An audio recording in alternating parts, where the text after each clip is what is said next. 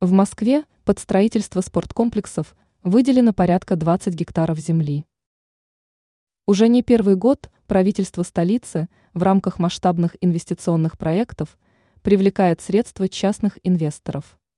Новые спортивные объекты появятся почти во всех районах столицы и будут весьма разноплановыми.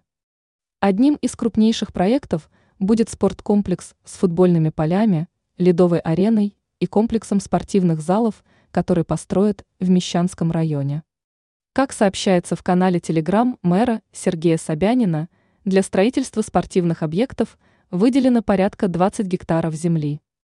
На некоторых площадках работы ведутся с начала года, а где-то продолжаются подготовительные работы, но строительство начнется в текущем году.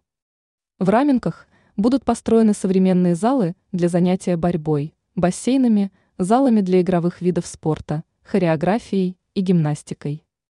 Уточняется, что в рамках данной инвестиционной программы инвесторы получают участки под застройку без проведения торгов. В большинстве случаев инвесторам предоставляется право некоторые занятия спортом осуществлять на платной основе.